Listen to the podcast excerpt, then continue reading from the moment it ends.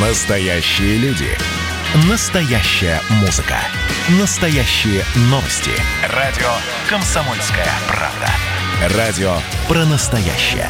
97,2 FM.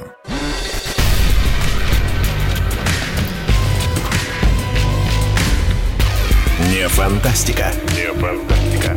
Программа о будущем, в котором теперь возможно все.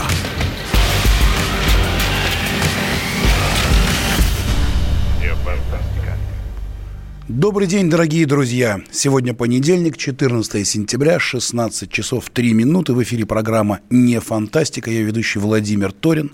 Мы с вами говорим о том, как то, что еще вчера казалось нереальным, сегодня абсолютно реально. Программа о нашем будущем, в котором теперь возможно все. Про будущее, которое мы, собственно, заслужили.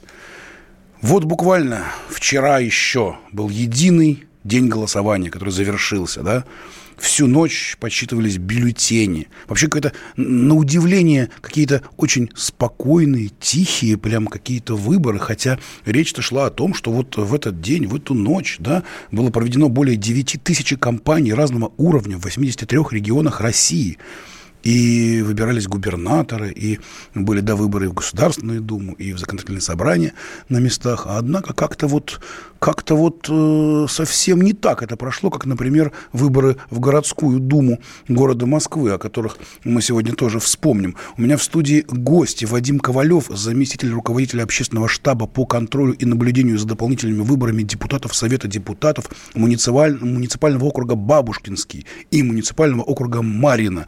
Вадим, Слышите ли вы нас? Все отлично. Здравствуйте, дорогие Здравствуйте. друзья. Правильно ли я понимаю, что вы сегодня не спали ночью?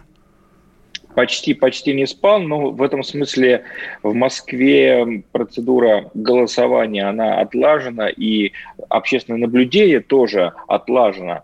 Поэтому удалось немножко поспать, но тем не менее, конечно, мы все хорошо поработали для того, чтобы поддержать то, что мы называем московский стандарт чистых выборов.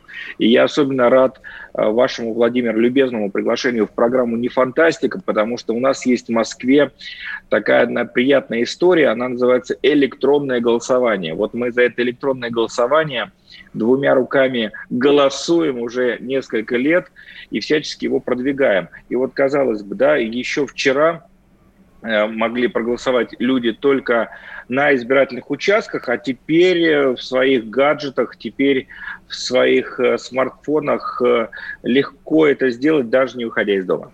Спасибо огромное, Вадим. Мы еще сейчас об этом поговорим. С нами еще один гость, Евгений Николаевич Минченко, политолог, президент коммуни- коммуникационного холдинга Минченко Консалтинг. Евгений, здравствуйте. А, добрый день. Скажите, Евгений, а вот сегодня вышли ведомости вот с таким заголовком. Трехдневное голосование убило вторые туры. Вы согласны с этим? Ну, вторые туры много что убило, но я думаю, что, конечно же, э, трехдневное голосование дает больше возможностей для мобилизации провластных избирателей. И, собственно, мы видим, что э, чем выше процент э, досрочного голосования, тем больше разрыв э, официального результата действующих губернаторов и социологических прогнозов. Угу. Задам тот же самый вопрос, что и Вадиму Ковалеву. Вам сегодня-то ночью удалось поспать?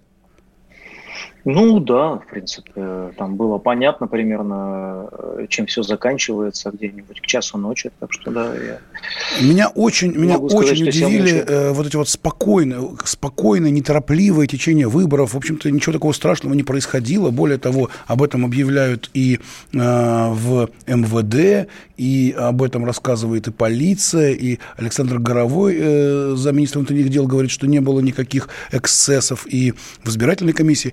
Вадим Ковалев, правда ли, что все вот было тихо и спокойно? Вы же были как раз в том центре, где много компьютеров, наблюдают за всеми-всеми э, участками. Э, как говорит Алексей Венедиктов, руководитель нашего штаба радиостанции «Эхо Москвы», э, наш мандат – это Москва, да, и в частности я здесь могу комментировать э, с чистым сердцем только Бабушкинский и Марина. Там у вас у были нас... до выборы депутатов Госдумы, насколько я понимаю, да? Или... Нет, там муниципальных депутатов. А, так. Муниципальных депутатов, и вот та работа, которую мы проводим часто по электронному голосованию, по его популяризации, э, помогло повысить явку. Я в этом твердо убежден. У нас явка на выборах э, муниципальных депутатов превысила явку на выборах депутатов МГД Мосгордумы на 1% примерно. Надо радиослушателям нашим уважаемым рассказать, что муниципальные выборы, Евгений, наверное, поддержит, они, пожалуй, самые непопулярные в нашей стране, стране среди избирателей. Да? Считается, что вот такие мелкие локальные вопросы э, мало кого интересуют, да и к тому же самоуправление у нас местное до сих пор еще не развито в стране в целом. Поэтому люди э, не очень активно приходят на избирательные участки, тем более сейчас, когда да, все равно еще пандемия до конца не побеждена, мы все э, в публичных местах вынуждены использовать маски, перчатки и так далее и тому подобное. Но, тем не менее, у нас в Москве уже много лет, с 2013 года, существует штаб по наблюдению за выборами. У нас есть видеокамеры на всех избирательных участках. Мы можем не только смотреть, что там происходит онлайн, но и откручивать э, назад Э, трансляцию, смотреть, было нарушение или нет.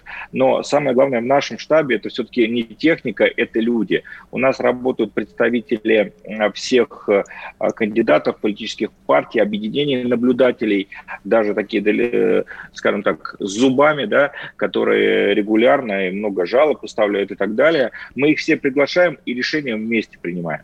То есть вот такие вот тихие, спокойные э, в рамках правового, правового поля выборы, это уже не фантастика, да? Это не фантастика, но э, в то же время это это возможно, когда есть вот такие площадки, как Общественная палата Москвы, наш штаб, где всегда можно э, какую-то жалобу рассмотреть и принять меры. У нас же, ну, э, опять-таки, нельзя сказать, что вот э, тишь да гладь там, да, у нас было. Мы там и урну одну отменили, и на нескольких участках но это, э, но это совсем не далее. то, что мы с вами помним было. Я вот сейчас обращаюсь к Евгению Минченко. Евгений, вот мы же с вами помним, какие страсти кипели во время выборов в Московскую Московскую городскую думу. Здесь, в Москве, это же были какие-то совершенно, совершенно невероятные страсти. Митинги, милиция, уголовные дела, э, шум. Э, это был просто ужас. Казалось, что это вот самое важное, что есть. И вот сейчас идут до выборы э, в ту самую думу Московскую городскую, и вдруг тихо, и никаких выступлений нет. С чем это может быть связано, Евгений Николаевич? Ну, во-первых, там в основном же муниципальные выборы у нас были. А, во-вторых, э, я думаю, что все-таки э, сам по себе фон э, протестный несколько снизился, потому что у нас... Может, посмотрели по телевизору, скажем, что происходит в Беларуси? Да, я думаю, что повлияла Белоруссия, я думаю, что повлиял выход из коронакризисных, коронавирусных ограничений. И, в общем, такое впечатление, что есть страх потерять вот эту вот хотя бы зыбкую стабильность, которая есть сегодня. Мы э, всегда в программе «Не фантастика» даем какие-то прогнозы и пытаемся заглянуть туда, за завесу будущего. Вот э, все чаще и чаще говорят о будущих выборах, которые произойдут ровно через год, в сентябре месяце. Это будут выборы в Государственную Думу. И все чаще и чаще наши гости говорят о том, что это будет очень непростая пора и очень непростые выборы ровно через год. Как вы думаете? Ну, я думаю, что выборы могут быть не через год а гораздо раньше. В принципе, сейчас прорабатывается вариант переноса их на март-апрель. И, в принципе, учитывая тот факт, что в последнее время партия власти пытается двигаться по пути ускорения политического времени, то есть быстрее, быстрее, смотрите, в какой спешке гонки у нас э, были приняты поправки в Конституцию, и, собственно, сейчас вот возникает вот это, и на самом деле была попытка провести досрочные выборы в Госдуму уже в этом году.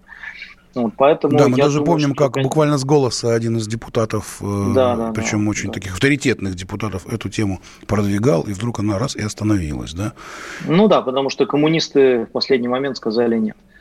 Вот, и, и правильно сделали, кстати, потому что я не представляю, как бы мы в условиях коронавируса проводили бы выборы в Госдуму.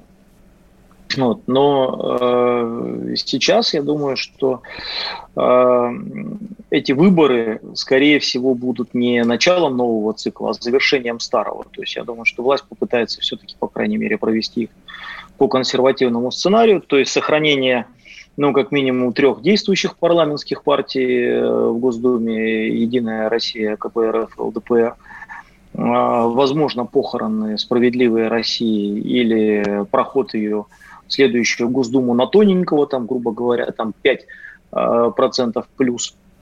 Ну и мы видим, как э, разгоняют новые проекты, из которых, ну, правда, и самым затратным, и самым эффективным оказался проект э, партии «Новые люди», э, куда ну, видно было, что были закачаны очень серьезные деньги, они прошли 5% барьер э, в четырех регионах. Но мы видим, что и давно существующие проекты показали, в общем-то, свою перспективность. Это и партия пенсионеров за справедливость и партия Родина, они вообще в Тамбове на выборах э, в городской совет 45% э, набрали по партийным спискам. Это вообще э, поразительная вещь абсолютно. Общем. Я предлагаю, я предлагаю обсудить вот, вот именно вот эти вот новые партии. Их сейчас стало неожиданно много. Есть о чем поговорить. Мы это обсудим во втором блоке нашей программы. Прервемся ровно на полторы минуты на рекламу, которая пройдет очень быстро. И вернемся сюда в студию, чтобы обсудить прошедший день голосования в программе «Не фантастика».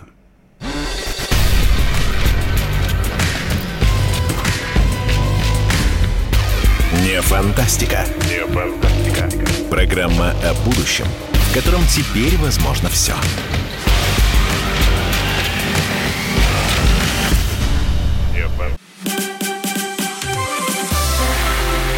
Это было начало. Это действительно история, которая будоражит. Так вся страна обалдела. И Россия родина слонов, она от океана до океана, да. И мы, мы всегда правы, мы никогда не сдаемся. И самое главное, что же будет дальше? Комсомольская правда. Это радио.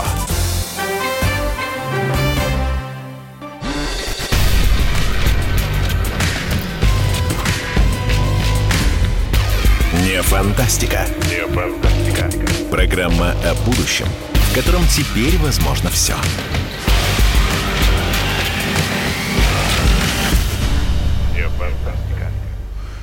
Добрый день еще раз. Меня зовут Владимир Торин. Программа «Не фантастика». Мы обсуждаем только что завершившийся единый день голосования, в рамках которого было проведено более 9 тысяч компаний разного уровня в 83 регионах России. С нами в студии Евгений Минченко, политолог, президент коммуникационного холдинга «Минченко Консалтинг» и Вадим Ковалев, заместитель руководителя общественного штаба по контролю и наблюдению за дополнительными выборами в Москве. И вот мы начали очень интересный разговор начали появляться некие партии. Много лет, в общем-то, все привыкли к тому, что существуют партии под названием КПРФ, ЛДПР и «Справедливая Россия». Все. Это не менялось годами, если даже не десятилетиями. Если менялось, то сейчас Евгений меня поправит. Итак, Евгений, вот сейчас появились вот эти партии «Новые люди», э, партия пенсионеров, «За правду». Вот расскажите, пожалуйста, вот нашим радиослушателям, что это такое, откуда они, откуда они взялись и почему так долго не было других каких-то партий? Секундочку. Во-первых, партия пенсионеров существует уже достаточно давно. Это уже, по-моему, третья ре- реинкарнация этой партии.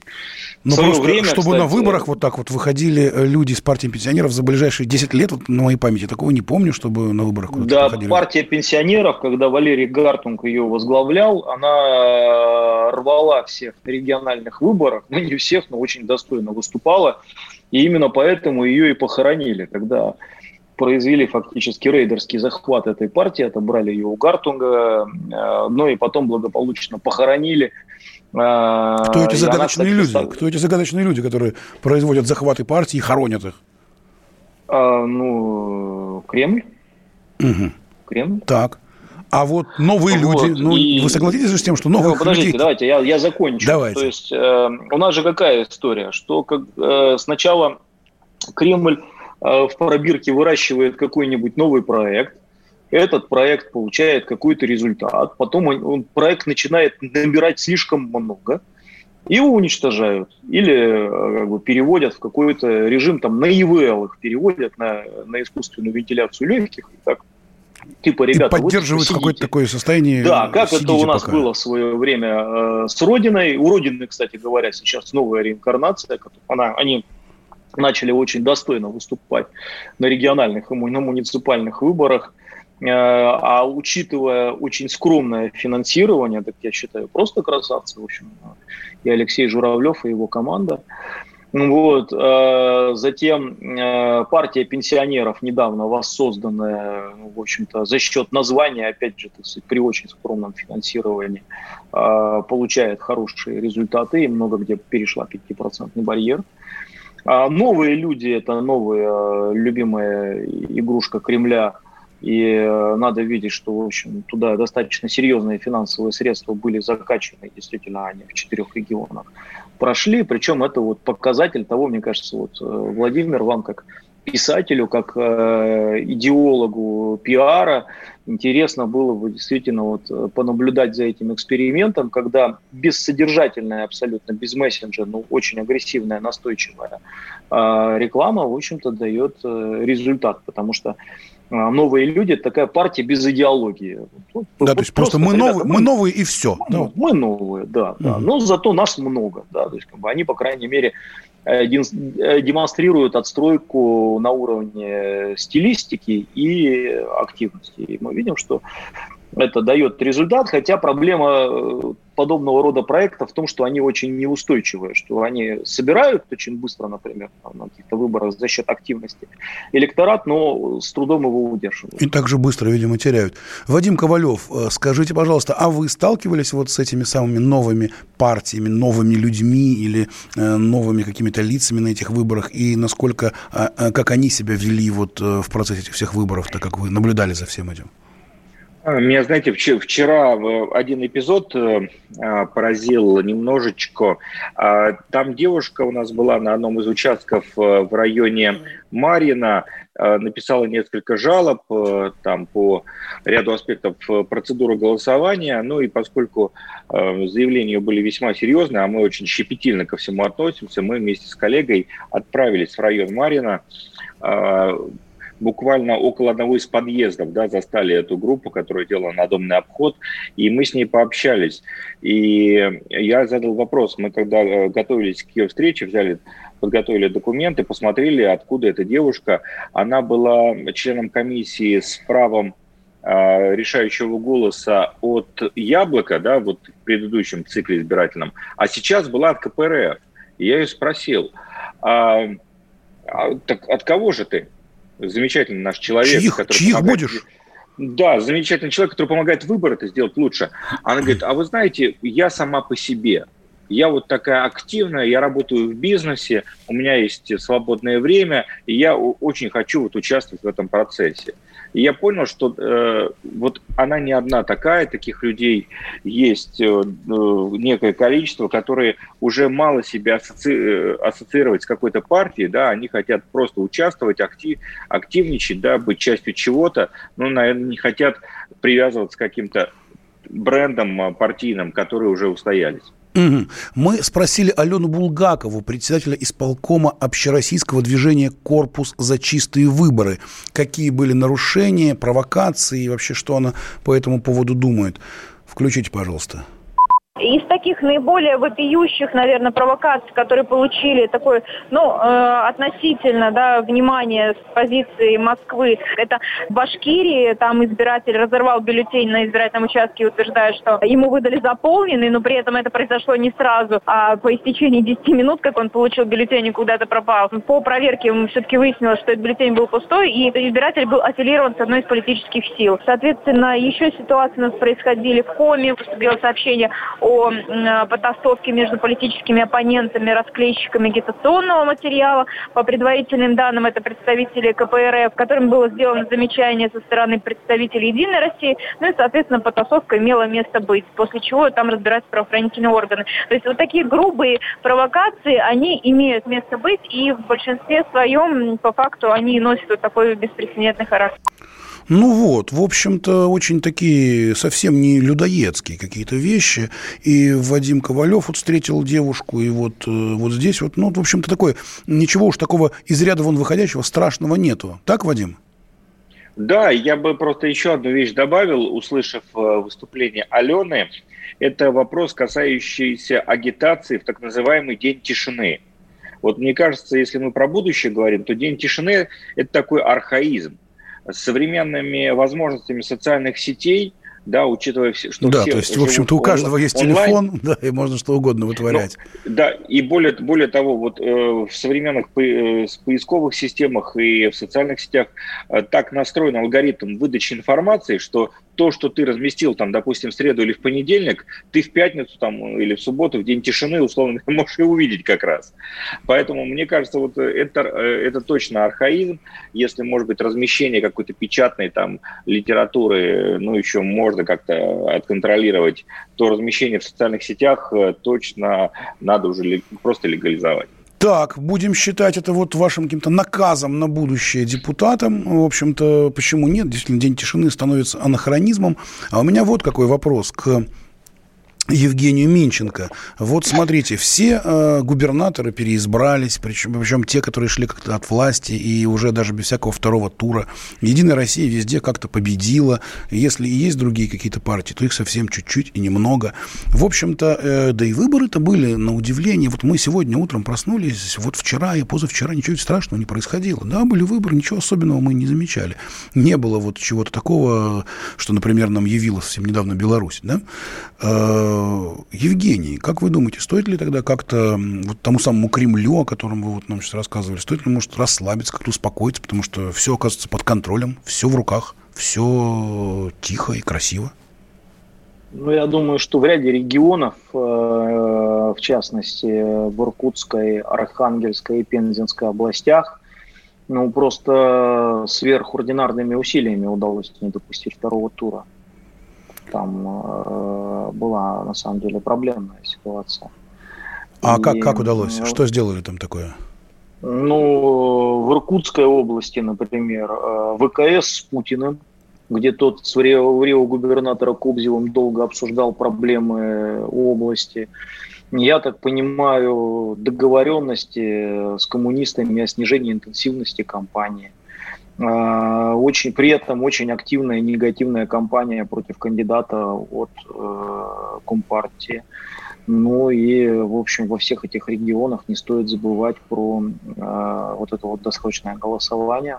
Которое, в общем, и... сильно, конечно, расслабило, в общем-то, власть. Мне кажется, трехдневное ну, голосование такое. Ну, расслабило, не ослабило. Понимаете, у Лукашенко, э, у него почти 40% проголосовало на досрочных выборах он получил 80%, а, в общем, теперь люди до сих пор на улице.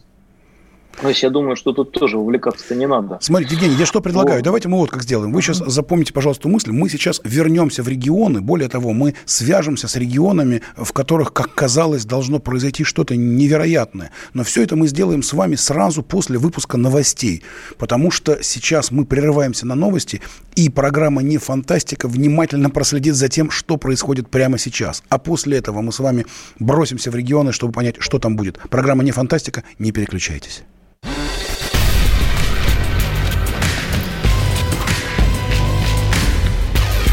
Фантастика. Не фантастика. Программа о будущем, в котором теперь возможно все.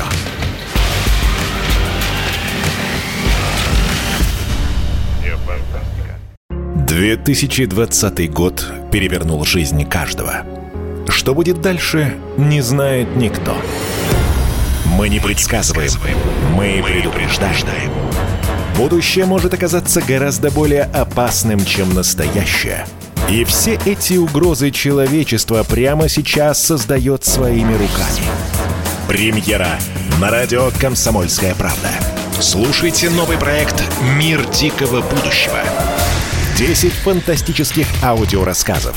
10 предупреждений о том, в каком мире мы можем проснуться уже завтра – с 14 сентября в 22.00 по московскому времени.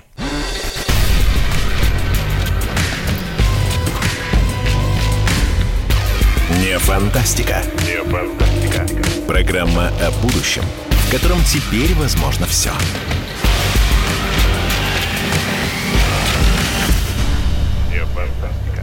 Добрый день, дорогие друзья. 14 сентября, понедельник, 16 часов 33 минуты. Мы вернулись в студию, в студию программы «Не фантастика», где мы разговариваем о том, как наше нереальное сегодня превращается в, абс- в абсолютно реальное завтра. Мы раска- рассказываем вам о том, что казалось еще раньше фантастикой, а сегодня уже не фантастика. К примеру, Этой ночью завершился единый день голосования, в рамках которого было проведено более 9 тысяч кампаний разного уровня в 83 регионах России. На редкость спокойно, тихо, как-то очень так, э, очень так по-деловому, аккуратно прошли эти выборы. Везде, в общем-то, власть, можно сказать, победила. И мы сейчас обсуждали только что с Вадимом Ковалевым, который был э, в штабе по наблюдениям за выборами, насколько все, в общем-то, было достаточно э, красиво и без каких-то эксцессов, о которых, например, мы вот только что слышали в новостях про Беларусь. Да? И Евгений Минченко рассказал, что, в общем-то, в общем-то, расслабляться расслабляться не стоит, потому что э, политолог Евгений Минченко считает, что есть в регионах определенные проблемы. Есть в, реги- в регионах определенные проблемы, и ими нужно заниматься. Но, тем не менее, смотрите, вот эти вот протесты в Беларуси, на Дальнем Востоке, они не подожгли регионы России, и не случилось ничего такого страшного, единый день голосования, и слава богу.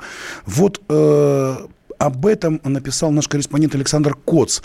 Александр, слышите ли вы нас? Да, добрый день. Здравствуйте, Александр. Скажите, почему? Ведь были, были опасения, что в день голосования будут вот какие-то вот страшные совершенно истории, которые произойдут Но, вот где-то там. Вот, честно говоря, нет ответа вот какого-то вот серьезно логичного, который бы расставил все точки над «и». Действительно, многие там и затаив дыхание, и скрестив пальцы ждали, что начнутся протесты, что начнется, знаете, помните, как в Владивостоке проводились выборы, когда Кожемяка там в итоге встал во главе региона, как в Хабаровске до сих пор отголоски снятия фургала каждые выходные ходят. Ну и вообще многое такое сошлось, да, вот сейчас в этом временном моменте. И, и почему? Почему вдруг все затихло все? Вдруг раз и раз и вдруг успокоилось? Ну вот здесь еще не знать некоторые, во-первых, что э, на фоне коронавируса народ так подустал немножко от э, потрясений и хочется какой-никакой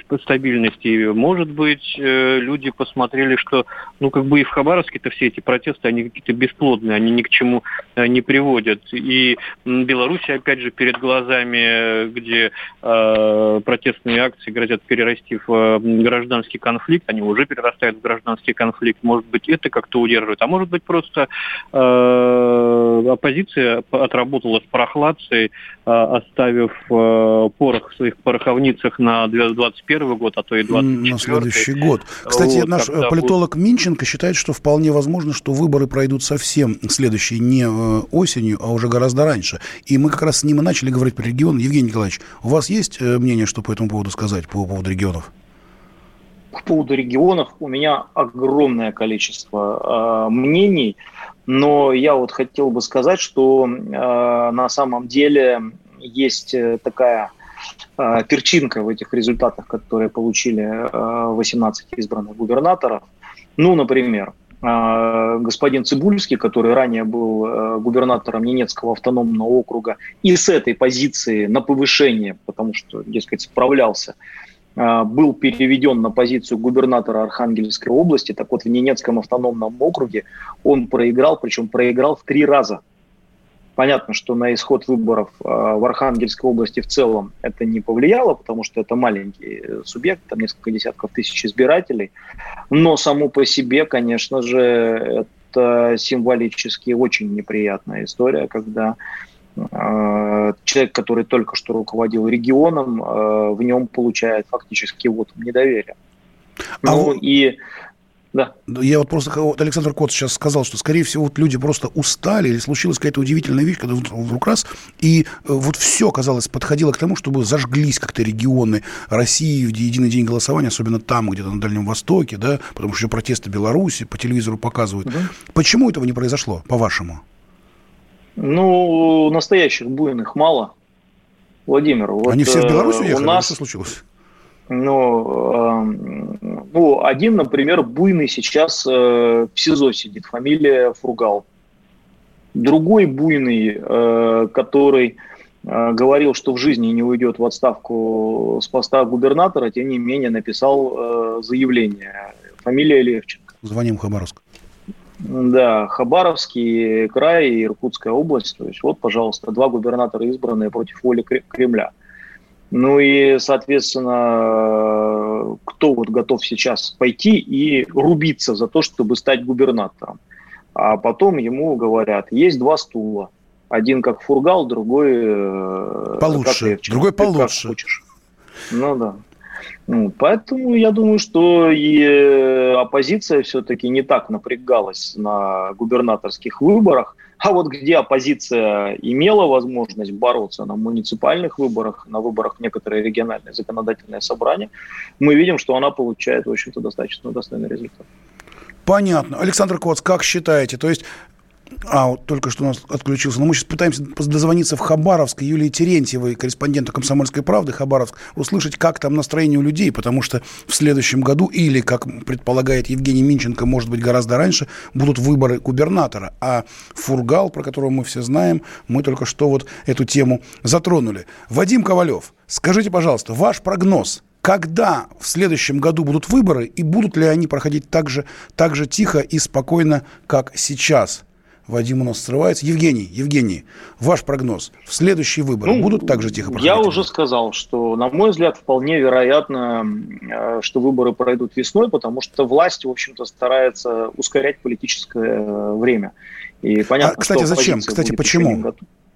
Но э, почему? Вот, э, Владимир, допустим, вы занимаетесь какими-нибудь единоборствами, и вы понимаете, что как спортсмен вы все, все время не можете а, быть на пике формы.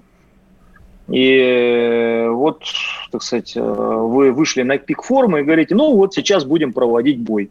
А ваш оппонент, он растренированный, у него пузико отросло, у него одышка. Ну, вы у него легко выигрываете. Я думаю, что вот эта вот э, модель провести выборы в удобное для себя э, время, ну, в общем-то, это то, э, чем часто пользуются представители власти, ну, например, Э, наш э, иногда партнер, а иногда оппонент Эрдоган в Турции очень любит досрочные выборы проводить. То есть, Причем когда он чувствует, он что он как раз на пике формы, и раз, да, да, да, да, да, даже один раз было так. Он провел досрочные выборы, результат ему не понравился. Он их отменил, провел еще одни досрочные. Э, оппозиция обезжиренная, денег нет, э, задора нет, сказать, проиграли. К нам сюда на WhatsApp приходит огромное количество разнообразных писем. Вот одно из них. Какая оппозиция, о чем вы говорите? Вся оппозиция прикормлена Кремлем. Она только создает видимость оппозиции. А еще один наш радиослушатель пишет. Владимир, пожалуйста, попросите ваших гостей, когда говорите про политические партии, называйте конкретные данные по структуре и их финансированию. Так сказать, откуда они, чьих будут, или, грубо говоря, кто их танцует. Вот, Евгений, я все это вот пересылаю вам, и э, просьба. Вот мы начали с вами в прошлом блоке говорить про вот эти вот э, новые появившиеся партии. Вы хотя бы просто для наших радиослушателей расскажите примерно, откуда они взялись, как они делались, кто за ними стоит, и чего нам ждать от этих новых, недавно появившихся партий в будущем? Ведь они уже, в общем, себя заявили на этих выборах. Ну, я думаю, что, конечно же, все новые вот эти вот политические проекты, которые сейчас тестировались, они так или иначе э, одобрены в администрации президента. Э, финансирование этого уже вопрос э, технический. Ну, вот забавный был случай. Например, на выборах губернатора Иркутской области, где было два как бы оппозиционных губернатора, э, кандидатов в губернаторы, которые прошли муниципальный фильтр, то есть якобы пользовались поддержкой э, и финансировались из одного источника, и тот, и другой. А потом вдруг взяли и стремительно снялись в пользу действующего главы региона. Вот, то есть я думаю, что, конечно же, те люди, которые вам пишут, что в значительной степени оппозиционные политические силы согласовывают свои действия с Кремлем, но это не секрет, такая ГДРовская модель, как в Германской Демократической Республике, когда там Путин работал резидентом. Да, там был там такой христианский союз, там такой был там еще там. Ну да, там было много всего. Ну, то есть была социалистическая единая партия Германии, кстати, единая, да, единая Германия. Вот, она была доминирующей партией, было несколько еще таких вот как бы, как бы оппозиционных партий. Я думаю, что это, конечно, вот та идеальная схема, которая, которая осталась с тех пор в голове Владимира Владимировича. Ну и действительно, в общем, э, так постоянно у нас э, немножечко, так сказать, там э, дрессируют э, партии, чтобы они не выходили за какие-то красные линии. Хотя, ну, я бы так сказал, что ЛДПР и КПРФ все-таки обладают определенным уровнем автономности. То есть могут немножечко При себе этом... позволить выйти куда-то, да?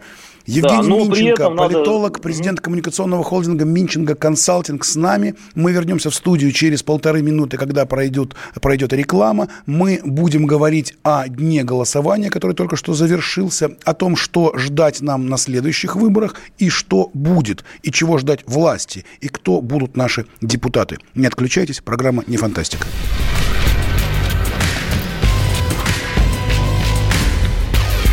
Фантастика. Фантастика. Программа о будущем, в котором теперь возможно все.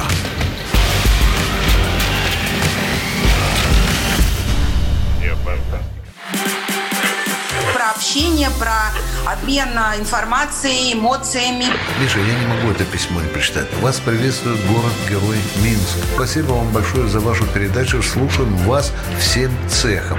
Так, ну вот такой вот э, наш соотечественник из Пекина привет передает. Вот, э, но мы, с другой стороны, очень рады, что нас в Грузии слушают. Привет.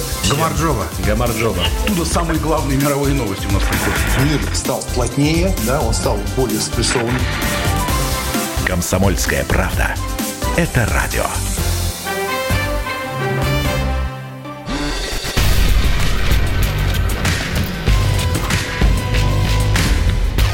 Не фантастика. Не фантастика.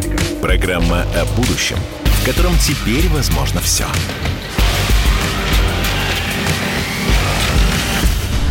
Не фантастика.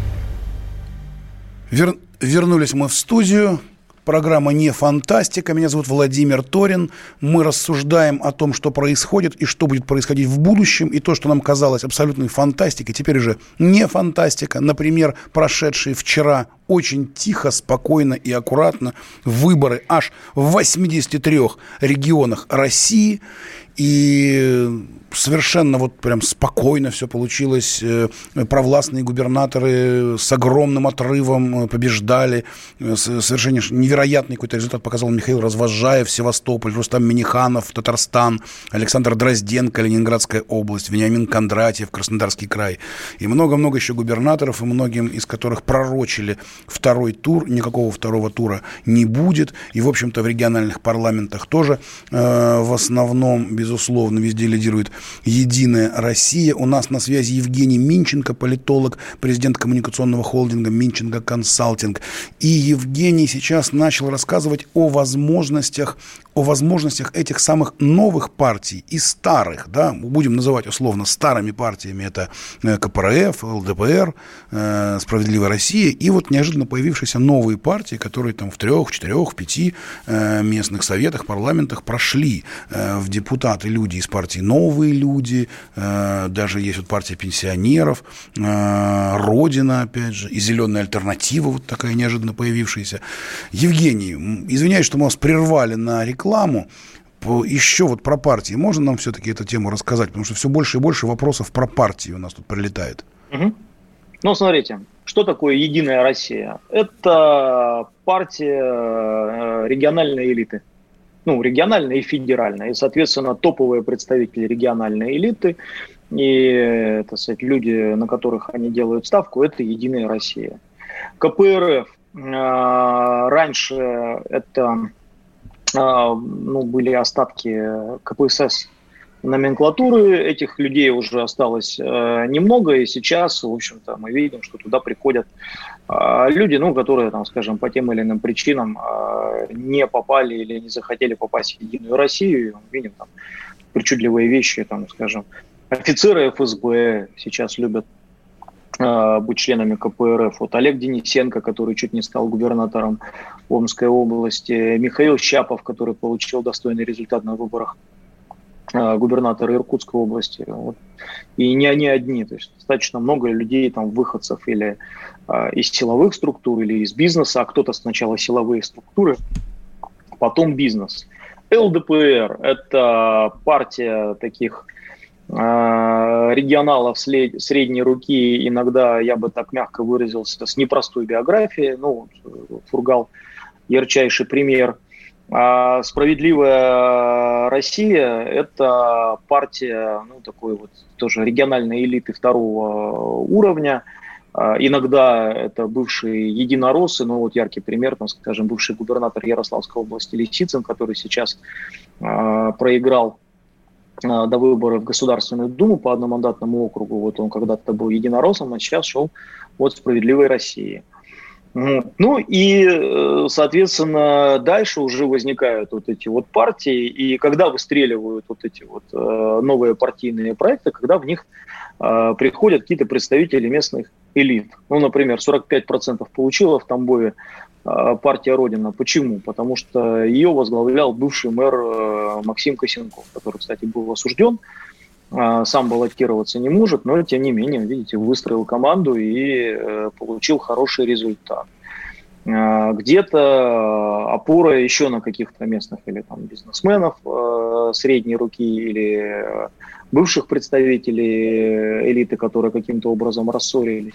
Ну и, собственно, сейчас я думаю, что э, потратив очень серьезные деньги, партия э, новые люди фактически сказала вот этим вот потенциальным спонсорам, ребята, свободная касса.